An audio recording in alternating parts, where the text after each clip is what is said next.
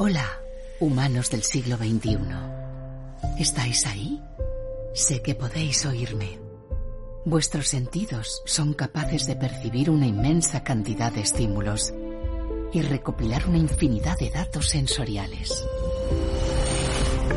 Y os aguarda un futuro brillante y luminoso en el que vuestra capacidad aumentará hasta límites inimaginables. En un mundo nuevo lleno de sensaciones desconocidas que yo voy a mostraros durante un apasionante viaje virtual.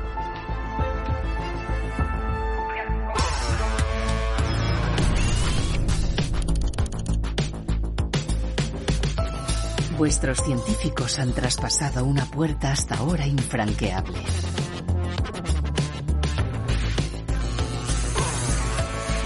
Y han vislumbrado asombrosos descubrimientos que os permitirán aumentar la percepción, potenciar vuestras habilidades, vencer al dolor y recuperar los sentidos que habíais perdido.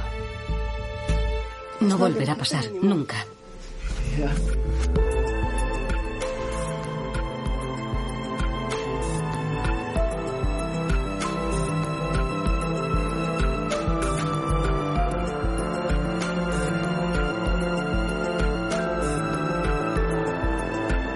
Sobrehumanos, los sentidos del mañana. La orquesta de los sentidos.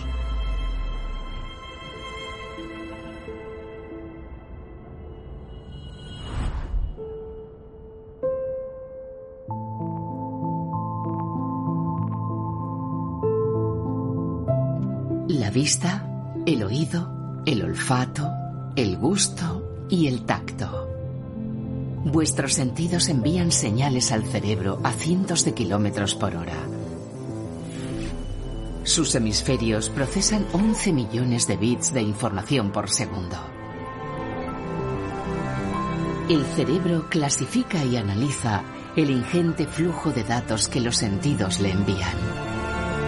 Y si uno de ellos se pierde, potencia la funcionalidad de los demás.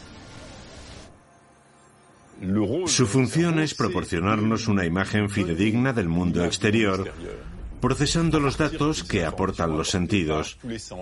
El cerebro es el director de orquesta, el que coordina y armoniza las notas que capta para recrear nuestro universo.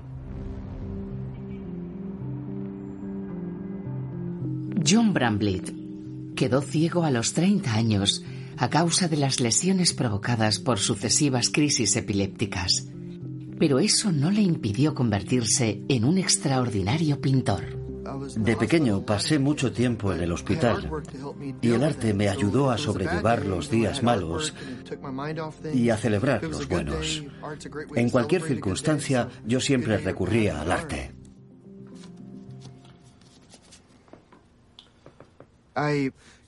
Cuando perdí la vista, pensé que todo había terminado, que mis ilusiones y mis esperanzas se habían hecho añicos. Buena chica. Y entonces empecé a pensar, si soy capaz de orientarme en este mundo oscuro, debería poder hacerlo en un lienzo.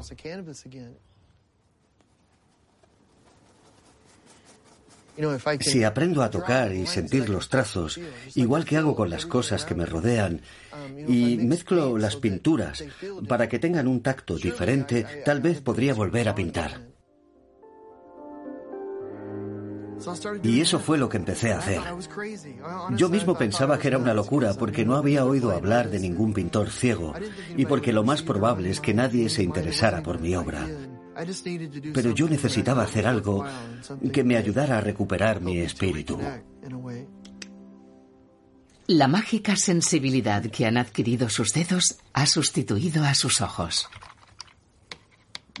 Sigo los trazos utilizando el tacto. Si noto que una línea va hacia aquí y que se encuentra con otra que va en esta dirección, eso me permite volver a situarme, porque es el único punto del lienzo en el que ambas líneas se cruzan. También utilizo colores con texturas distintas. El negro es mucho más líquido. Su tacto es aceitoso. Mientras que el blanco es muy espeso, casi tanto como la pasta de dientes.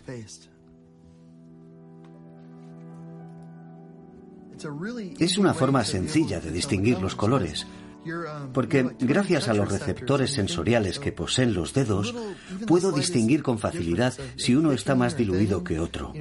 Las manos fueron creadas con esta facultad.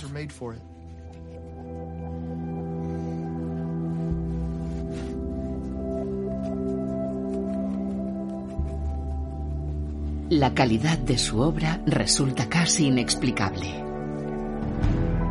Pero es que, según el neurólogo Logan Cohen, John es capaz de ver con los ojos del cerebro. Él no posee el sistema nervioso de una persona ciega, porque perdió la vista a los 30 años, por lo que conoce muy bien los secretos de los colores y la perspectiva, que hace que un objeto parezca más pequeño a medida que te alejas. Su enfermedad hizo que cerrara los ojos, pero su universo visual sigue vivo en su memoria. ¿Es posible recordar todos los matices de cada color? Tengo una imagen exacta en mi cabeza del cuadro que deseo pintar. Y es muy posible que los colores que imagino sean incluso más vivos. Porque el color es el reflejo de un sentimiento, de una emoción profunda e intensa que deseas compartir con los demás. Una vez me hizo un retrato que me dejó alucinada, porque aunque no me ha visto nunca, el rostro del lienzo es igual que el mío. Él me tocó la cara y después recreó una imagen que es mucho más que una réplica exacta. John puede ver sus cuadros con las yemas de los dedos gracias a la asombrosa capacidad de adaptación del cerebro. Cuando alguien pierde uno de los sentidos, su cerebro se reorganiza y potencia los demás. Es lo que denominamos plasticidad neuronal. El cerebro ha evolucionado durante miles y miles de años para adaptarse a los cambios y para centrarse en los sentidos que conserva cuando pierde uno de ellos. Por eso un artista ciego puede tener una percepción del mundo tan rica y detallada como la de alguien que conserva la vista. John también pinta espectaculares murales, lo que implica crear una imagen que se adapte a su entorno. Pienso que quedará genial con un color oscuro. La figura femenina se apoyará en ese lado del edificio. Pintar murales es muy diferente, porque mis manos no abarcan todo el muro. En un lienzo enorme, avanzas unos pasos y ya estás en el otro extremo, pero no puedes hacer eso en una pared. Parece una hazaña imposible para un pintor ciego, pero John aprendió a hacerlo paso a paso. La fase inicial de aprendizaje siempre requiere un gran esfuerzo. Cuando un niño empieza a leer o a dibujar, aprende a ver con las manos y termina haciéndolo de manera automática. Y entonces ya no necesita esforzarse tanto ni concentrarse al máximo. Lo hace sin pensar. Primero plasmé la imagen sobre un lienzo que después me sirvió de guía en la plataforma elevadora. También memoricé la forma del edificio, de sus ladrillos y su estructura, y la ubicación exacta de ventanas y tuberías. Pero aún así fue todo un reto. Gracias a la inmensa capacidad del cerebro humano y a su increíble determinación, John sigue creando obras extraordinarias y haciendo realidad su sueño. Solo me encuentro bien delante del caballete, porque pintar me hace sentir que lo controlo todo. La habitación podría incendiarse y yo estaría tan tranquilo, porque es el único lugar del planeta donde estoy en paz. El arte da sentido a mi vida, y cada línea y cada color tiene un significado. No puedo evitarlo. Soy un apasionado del arte. Los datos que los sentidos envían al cerebro son procesados en distintas zonas, lo que permite interpretar múltiples señales de forma simultánea. El cerebro humano posee más de 100.000 millones de neuronas y cada una de ellas es capaz de conectarse a otras 50.000. Ese es el secreto de su extraordinaria capacidad de proceso. Y lo que convierte la existencia humana en una experiencia multisensorial. Lo que veis no es tan solo una imagen generada en la retina. Todos los sentidos intervienen en vuestra percepción de las cosas y en la forma en que degustáis una deliciosa comida. Cuando disfrutáis de un plato, no es solo por su sabor. Vuestra satisfacción depende de muchos otros factores. Comer y beber son dos de las experiencias más multisensoriales que existen. Parece lógico pensar que es un placer natural, en el que solo intervienen el gusto y el olfato. Pero, ¿qué pasa con el resto de los sentidos? Es cierto que muchos opinan que el sabor lo es todo, pero nuestras investigaciones y las de otros colegas sugieren que incluso la vista y el oído potencian esa percepción. No es fácil resistirse al crujido de las patatas fritas, Mucha gente siente debilidad por algunas comidas con un sonido característico, aunque este no aporte ningún beneficio nutricional. Aún no sabemos por qué. Pero es posible que sea porque el peculiar sonido de esos alimentos nos ayuda a recordar su sabor. Bienvenidos a la gastrofísica, la nueva ciencia de la comida. Un novedoso concepto creado por el propio Charles Spence. La comida no llega volando a la boca, hay un proceso previo. Todas las bebidas que hemos tomado en nuestra vida han sido servidas en un vaso, una botella, una copa e incluso una lata. Y todos los alimentos son degustados con la ayuda de los cubiertos. El cerebro aglutina todo ese proceso. Y aunque algunas cosas parecen irrelevantes, no lo son. Desde 2010, en su restaurante laboratorio londinense, este innovador chef ha seguido los pasos del profesor Spence, ofreciendo a sus invitados una verdadera aventura gastronómica. Ofrecemos una experiencia multisensorial e inmersiva. Una propuesta que potencia los puntos sensoriales que cualquier comensal acostumbra a estimular durante su ingesta gastronómica diaria.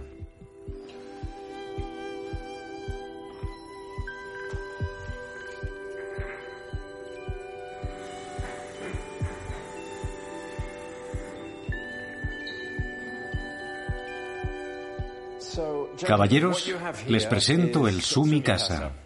Sumikasa es una filosofía japonesa que podría traducirse como cazado con gratitud.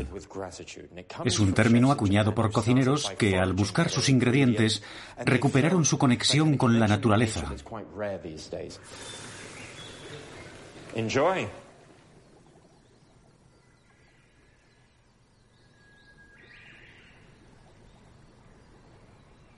Este plato trata de transportar a los comensales a un lugar distinto.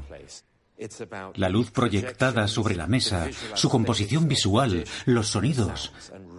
Nuestro objetivo es hacer que se sientan en el interior de un espeso bosque. Es el fruto de la tierra más delicioso que he probado nunca.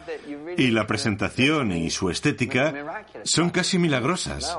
Y el aroma que asciende hacia ti te hace imaginar que estás en medio del bosque. Sí. Después de una intensa lluvia. El olfato es el sentido más evocador. Es capaz de revivir recuerdos lejanos, lo que nos ayuda a transportar a nuestros invitados a otros lugares. Y si le añadimos elementos que lo enriquezcan, podremos crear una experiencia gastronómica inmersiva y multisensorial. Qué interesante. Percibes los sabores de forma gradual y toda esta ambientación te hace sumergirte en una hermosa fantasía de un mundo acuático. Cuando explico los detalles de esta investigación, muchos me dicen, pero la cocina debería ser ante todo arte, intuición y amor. Y tienen razón, es todas esas cosas. Pero si adquirimos conocimientos científicos que nos ayuden a entender los principios que sustentan el universo gastronómico, sin duda seremos capaces de engrandecer la experiencia. No quiero terminármelo. Me encanta, es maravilloso. Es increíble. Casi he sentido escalofríos. Es alucinante. La gastrofísica es una ciencia novedosa que también tiene aplicaciones en la vida cotidiana. El auténtico objetivo de nuestra investigación es aplicar los resultados al mundo real. Ahora estamos colaborando con un hospital oncológico infantil en España para ayudar a los niños a recuperar el apetito, ofreciéndoles nuevos platos, cambiando la vajilla. También trabajamos con algunos colegios. Nuestro propósito es potenciar los sentidos para diseñar experiencias que animen a la sociedad a comer mejor, a degustar los platos y alimentos más adecuados en cada contexto.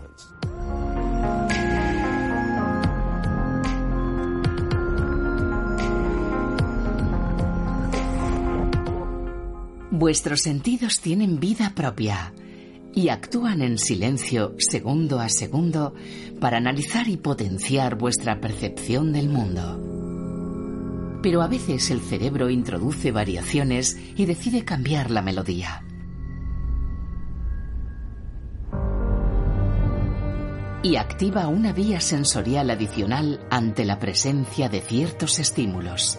Un fenómeno que afecta a los llamados sinéstetas, como Liddell Simpson, que escucha una sinfonía en su cabeza durante todo el día. Llevo toda la vida siendo sordo, pero puedo deciros que nunca he conocido el silencio. A todo lo que veo, toco, huelo y saboreo, mi cerebro le añade un sonido. Su audición no supera el 5%, pero gracias a su incansable disciplina, aprendió a hablar desde muy pequeño.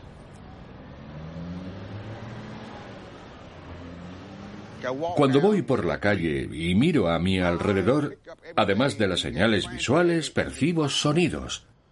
Por ejemplo, cuando veo ese furgón que retrocede con las luces de marcha atrás encendidas, yo escucho...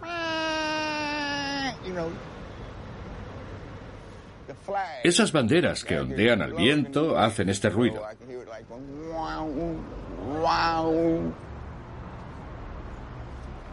Y ese poste que gira suena así.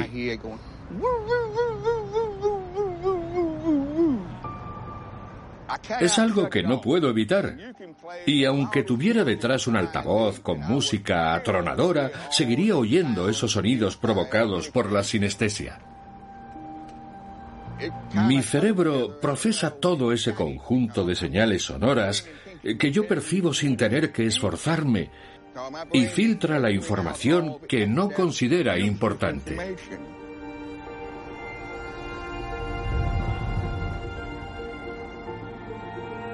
Jamie Ward lleva 10 años explorando el fenómeno de la sinestesia. Un mundo lleno de misteriosas variaciones, casi infinitas. Los sinéstetas experimentan el mundo cotidiano de una forma asombrosa. Algunos, al oír mis palabras, me explican que están viendo colores en cada una de ellas. Una especie de imagen añadida semejante a los subtítulos de una película. Otros, al observar objetos en movimiento, escuchan sonidos onomatopéyicos representativos. Es una información sensorial adicional que se suma a la que recibimos los demás. Una percepción consciente y también automática que no pueden conectar y desconectar a su antojo. Al observar la estructura general del cerebro de las personas sinestésicas no apreciamos anomalías, pero al analizarlo de forma detallada encontramos diferencias significativas. Cuando un sinésteta percibe sensaciones táctiles a través de la vista, las zonas que intervienen en ambos sentidos están conectadas de una forma inusual, lo que prueba que algunas partes que no suelen estar interconectadas en los sinéstetas sí lo están. La mayoría de la gente cuando ve una película oye el diálogo, la música y los efectos de sonido. Yo percibo todo eso, pero mi mente le añade otra capa sonora, otra dimensión adicional. Los sinéstetas no suelen confundir esas percepciones adicionales con las percepciones reales que les proporcionan sus sentidos, aunque no está claro cómo lo hacen. En casos como el de Lidl, podría deberse a que escucha esos sonidos de forma diferente, como si llegaran todos juntos a través de unos auriculares, de una manera muy distinta a como escucha el canto de un pájaro que pasa volando, al que su sentido del oído ubica en un punto concreto. Un 4% de la población mundial tiene algún grado de sinestesia, pero la mayor parte no lo sabe porque siempre ha pensado que así es como se perciben las cosas. Estas sensaciones adicionales pueden generar capacidades nuevas y hacer que la fisioterapeuta Caroline Hart sienta el dolor de sus pacientes casi en el mismo punto del cuerpo que ellos. Una alteración conocida como sinestesia tacto-espejo. Cuando miro a otra persona, es como si su cuerpo fuera el mío. Si veo que se rasca la mejilla, yo noto esa sensación en la cara. Y si alguien tiene un corte en la mano, yo lo siento también. Para mi cerebro, sus cuerpos y el mío forman una unidad. Sentir el movimiento de todas esas personas mientras estoy al volante incrementa mucho el esfuerzo que implica la conducción. ¿Veis esa chica que lleva el móvil en la mano? Yo lo noto en los dedos, como si estuviera tecleando. Y mis manos están inmóviles, pero eso es lo que noto. En mi caso, la vista y el tacto trabajan casi como un solo sentido.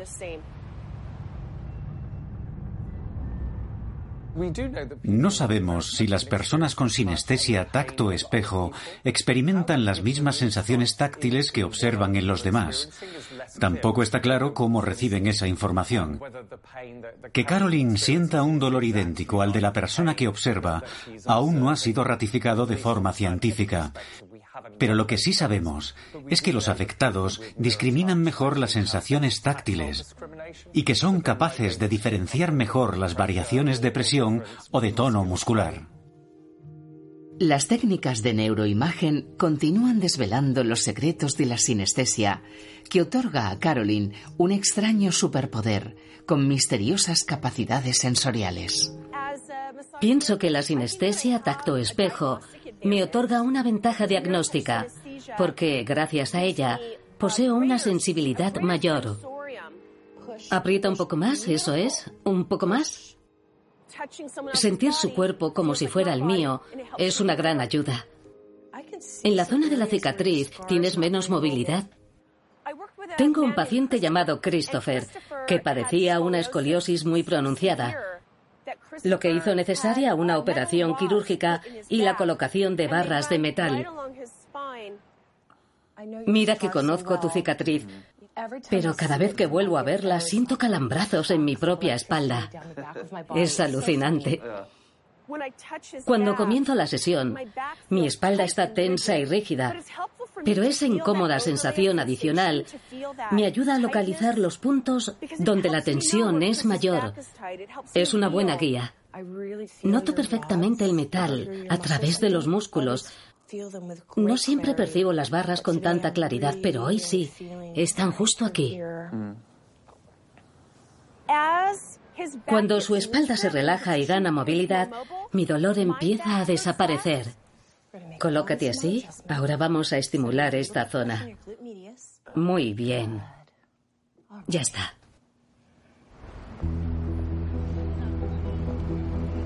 La sinestesia aumenta mi conexión con mis semejantes y elimina ese miedo absurdo a tocar a otras personas. ¿Cómo se llama? Michael. Muchas veces me siento como el desconocido al que toco, como si su cuerpo fuera el mío. Así que ¿Por qué no voy a abrazarlo o a hablar con él? Que Dios le bendiga. Y a usted.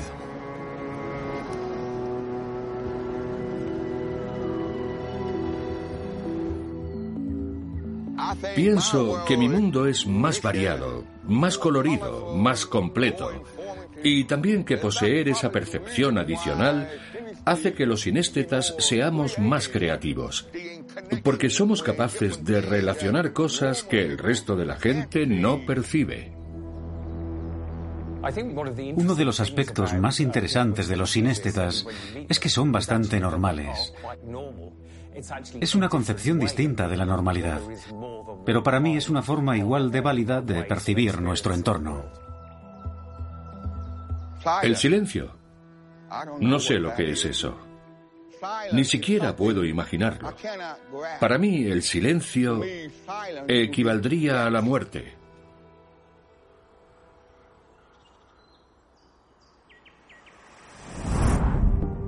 El cerebro humano posee una capacidad prodigiosa, pero el flujo de información sensorial puede llegar a sobrepasarlo. Un problema que la ciencia intenta resolver explorando las señales que recibe desde los rincones más remotos del organismo. En este agitado y opresivo mundo moderno, Vivimos bombardeados por infinidad de señales sensoriales que transportan hasta nuestro cerebro un flujo de información casi ininterrumpido. Los doctores Kalsa y Feinstein estudian a pacientes con ansiedad que se sienten desconectados de la realidad o intranquilos e incómodos consigo mismos. Enseguida empezamos. Algunos sufren estrés postraumático o anorexia nerviosa. Voy a ponerte un par de aparatos. El primero es un monitor ECG que medirá tu frecuencia cardíaca. Imaginemos un entorno en el que el cerebro no recibe ninguna información visual. Es un lugar en el que no existe una sola partícula de luz. Tampoco puede captar ninguna información auditiva, olfativa o táctil.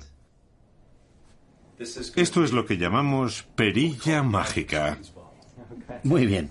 Cuando prescindes de los sentidos externos, entras en el mundo de la enterocepción, un sentido que capta la información que envían los órganos internos.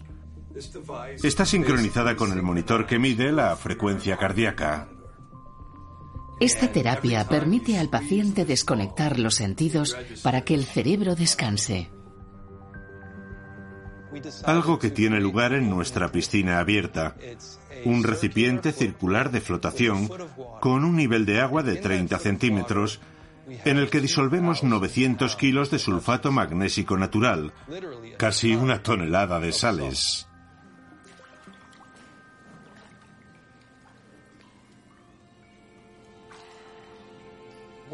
Y hablo de flotación en sentido literal. Es como tumbarse en un colchón de agua, el paciente se sume de inmediato en un estado de quietud y su cuerpo pierde las referencias.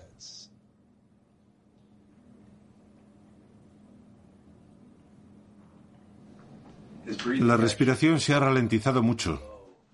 La enterocepción es la información que el cerebro recibe de los órganos internos para saber si todo marcha bien o si existe alguna amenaza o peligro. El cerebro recibe multitud de señales sensitivas procedentes de los receptores del sistema cardíaco, de los pulmones, del aparato digestivo y de la vejiga y los riñones. Y nuestras investigaciones indican que el sistema nervioso posee conexiones específicas creadas para captar las señales enviadas por los órganos internos y analizar e interpretar la información recibida. Durante esta última hora, ¿dónde has sentido el pulso? Mi estómago no dejaba de saltar. Yo diría que en los oídos y en la cabeza. Tras las sesiones de flotación, todos los pacientes se sienten reconectados con el interior de su cuerpo. Lo que intentamos averiguar es cómo percibe el cerebro esa información interna dónde se encuentran las conexiones que captan esos datos y si esas conexiones pueden verse afectadas durante un trastorno de salud mental. Y en ese mismo periodo, ¿dónde has sentido la respiración? Muchas crisis de ansiedad están relacionadas con sensaciones internas, como el pulso y la respiración. Algunos pacientes se han presentado en urgencias diciendo, estoy teniendo un infarto, me estoy muriendo. Y lo que tenían era una crisis de angustia. Era un problema psicológico. Por eso resulta tan útil la piscina de flotación, porque les permite percibir de forma aislada todas esas sensaciones internas gracias a la relajación total de su sistema nervioso. Las técnicas de neuroimagen parecen corroborar los beneficios del prometedor tratamiento de los doctores Kalsa y Feinstein.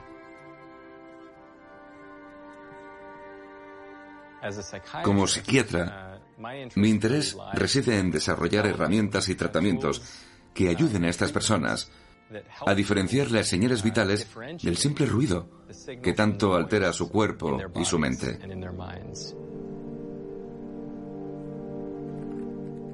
Nuestro propósito es aliviar su sufrimiento y ayudarles a llevar una vida más sana y productiva.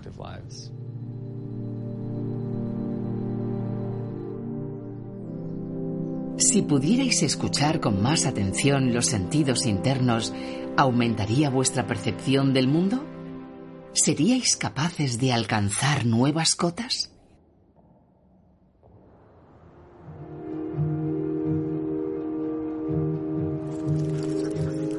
Eric ha escalado las montañas más altas de cada continente, las llamadas siete cumbres que encabeza la cima del Everest y es la primera persona en conseguir tal hazaña sin la ayuda de la vista. Me quedé ciego a los 14 años a causa de una rara enfermedad ocular, justo una semana antes de empezar el instituto. Así que tuve que idear otras formas de utilizar el resto de mis sentidos para obtener información del mundo y de mi entorno y seguir disfrutando de su belleza. No es que tuviera una revelación divina o que quisiera tener sentidos superdesarrollados. Simplemente me apetecía vivir. A Eric le encanta la escalada, volar en parapente, montar en bici y también esquiar. Lo prueba todo. Siempre quise escalar montañas, montar en kayak, ser un aventurero. Y he dedicado los últimos treinta y tantos años, sobre todo al alpinismo. En 2001, Eric conquistó la cima del Everest e hizo realidad un sueño que parecía inalcanzable.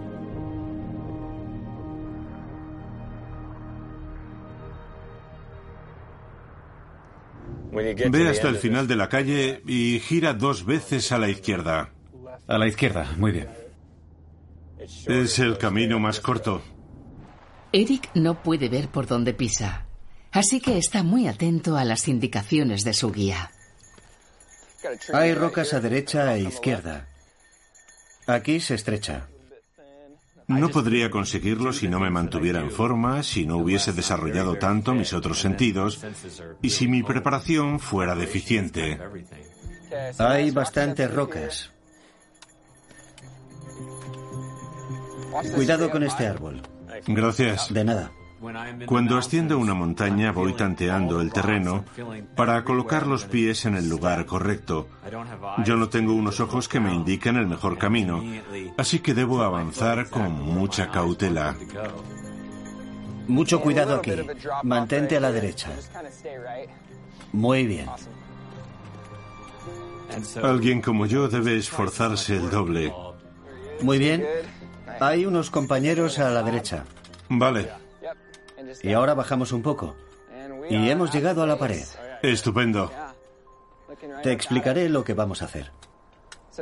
Empezaremos ascendiendo hacia la derecha hasta llegar a un saliente. Muy bien, pongámonos el equipo.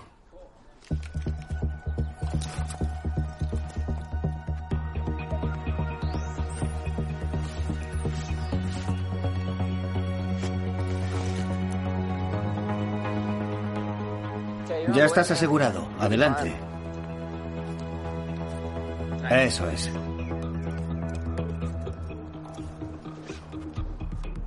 Escalar es seguir una ruta marcada con puntos, lo que te exige ir colocando el cuerpo en distintas posiciones, a veces un poco inverosímiles. El pie izquierdo arriba. Muy bien, ya estás. A veces no veo el siguiente punto, Así que busco una posición estable, activo mis dotes adivinatorias y después tanteo la pared en busca de grietas hasta encontrar un buen agarre. Ahora sube el pie derecho. Muy bien. Así que alargo la mano para agarrarme a la siguiente hendidura y vuelvo a tantear otra vez. Muy bien, Eric. Lo has conseguido. Buen trabajo. Una cosa que hace Eric y que muchos escaladores deberían aprender es que cuando encuentra un resquicio mínimo, ya sea con la mano o con el pie, se agarra a él sin pensarlo dos veces, sin dudarlo y sin mirar atrás. Y eso es algo que casi nadie hace. Muy bien, ya lo tienes. El pie más a la derecha. Vale, ya está. Cuando eres ciego y no te puedes apoyar en la vista, potencias el resto de tus sentidos y en ese proceso se van creando conexiones neuronales nuevas. Muy bien. No he desarrollado superpoderes ni sentidos supersónicos, pero sí que experimento las cosas de otra forma. Mi mente utiliza mecanismos distintos. Es así de simple. Y aunque los ojos son los órganos principales de nuestro sistema visual, la visión está en el cerebro. Así que yo utilizo los demás sentidos para recabar la información. Procesando. Salsa ecológica de tomate y albahaca. Mi sistema nervioso procesa los distintos sonidos, sabores y olores y crea una imagen visual en mi mente. Con el tiempo, todos los sentidos trabajan juntos para crear una hermosa sinfonía en la que ningún instrumento suena por separado. Que los sentidos colaboren en perfecta armonía es una cuestión de aprendizaje. Colócate en el punto de inicio y busca la mejor ruta para llegar hasta aquí. Empecemos.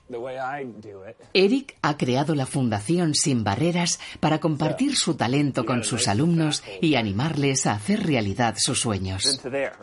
He visto a muchas personas aprisionadas por limitaciones que no saben cómo superar.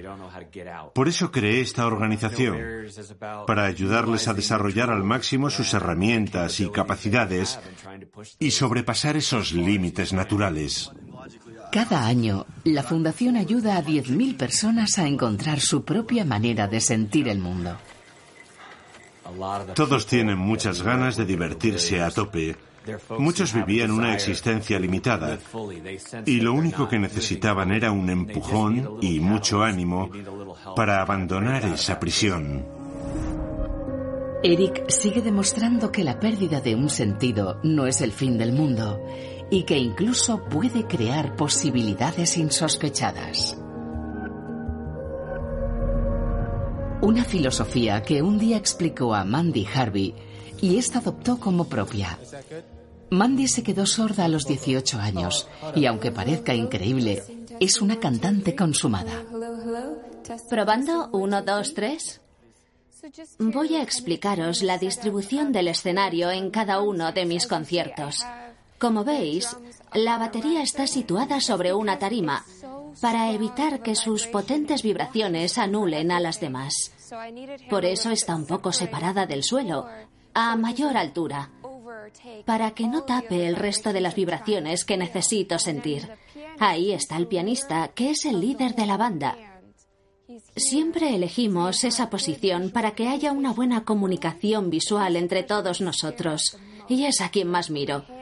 A veces coloco la mano aquí, lo que me ayuda mucho a sentir la melodía. El bajo está justo a mi espalda porque emite vibraciones fuertes y profundas, muy semejantes a los latidos de mi corazón. Y siempre me muevo al compás de la música para no perderme. No es que esté bailando, lo que estoy haciendo es seguir el ritmo. Vale, vamos allá.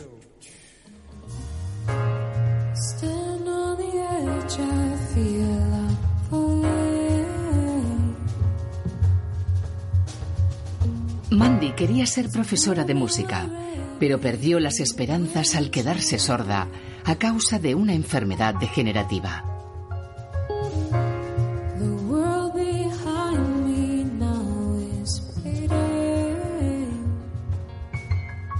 Yo pensaba que una persona sorda no podía dedicarse a la música que el oído era un sentido indispensable.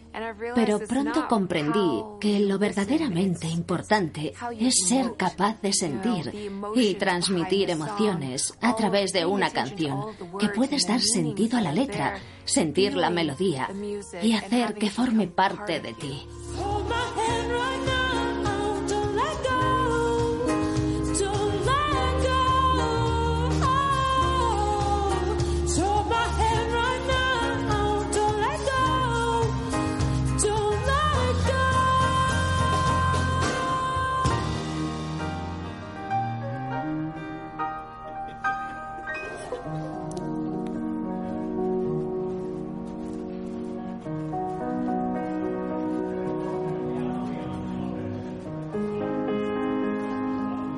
El padre de Mandy siempre animó a su hija a seguir cantando a pesar de su sordera. Gran parte de su capacidad para entender el mundo tiene su origen en el desarrollo de una técnica personal ideada y perfeccionada para percibir el entorno en el que se mueve. Lo que le permite sentir y reconocer las vibraciones, las variaciones de tono e incluso su propio timbre. Mandy ensaya cada nota estudiando las vibraciones de sus cuerdas vocales. Suelo empezar con un afinador electrónico para ver la representación visual de los sonidos que emito. Canto una nota y analizo la señal para ver hasta dónde he llegado. Después me toco la garganta para localizar el punto donde la vibración es más fuerte. Y más tarde hago un par de escalas y noto cómo las notas flotan y se desplazan y cómo retumban en el pecho o resuenan en mi cavidad nasal.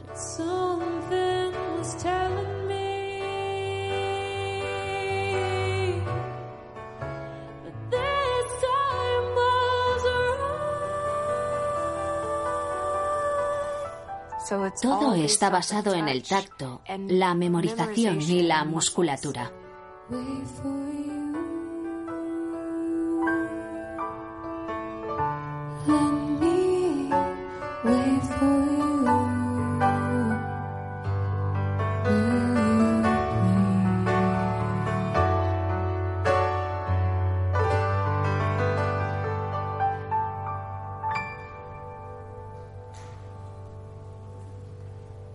Gracias. Mandy quedó en cuarto lugar en 2017 en el concurso televisivo America's Got Talent y efectúa giras regulares por Norteamérica y Europa. Escribe sus propias canciones y toca el piano y el ukelele. Es curioso cantar una canción que no has oído nunca, pero que otros han escuchado y te dicen, sí, es buena. No tiene nada que ver con cantar una canción tuya que nadie conoce. Hoy tenemos con nosotros a Mandy, una fuente de inspiración para millones de personas que pese a perder el oído, escribe sus propias canciones, lo que sin duda es un milagro. Cuando conocí la historia de Mandy me sentí atónito y conmovido. Cuesta imaginar que sea capaz de cantar con una afinación tan perfecta. Querido público de Nebraska, demos una cálida bienvenida a Mandy Harvey.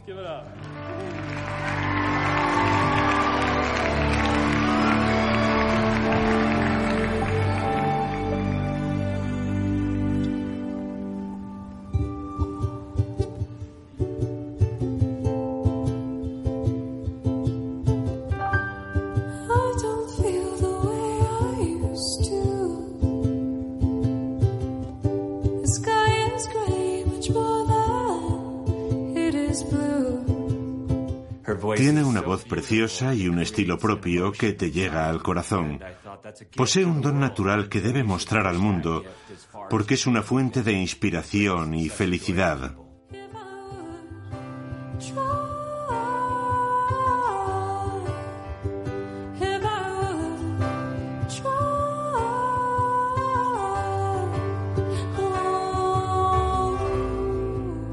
Descubrí que la música vivía en su interior. Y no es algo que alguien le enseñara, nació con ella. Y aunque hayan pasado muchos años, sigue pareciéndome extraordinario.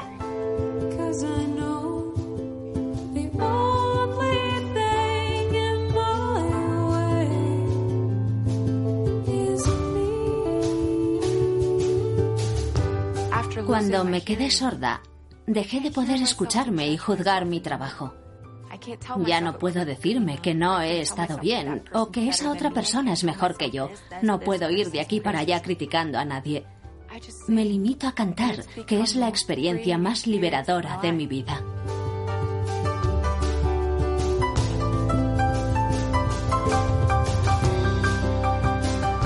Los sentidos son una parte vital del ser humano. Condicionan su personalidad, le ayudan a relacionarse y le permiten descubrir que hay muchas formas de percibir el mundo. La increíble capacidad de adaptación de vuestro sistema nervioso os ayuda a desarrollar habilidades asombrosas. La ciencia continúa estudiando el extraordinario potencial de vuestros sentidos y ha comenzado a explorar el campo de la enterocepción, el sentido que capta las señales enviadas por los órganos internos. Y sus progresos constantes están abriendo nuevas puertas a niveles de percepción hasta ahora inimaginables. Vuestros sentidos del mañana serán, en una palabra, ¿En una palabra? Buena pregunta. Una palabra. Vivaces. Maravillosos. Interconectados.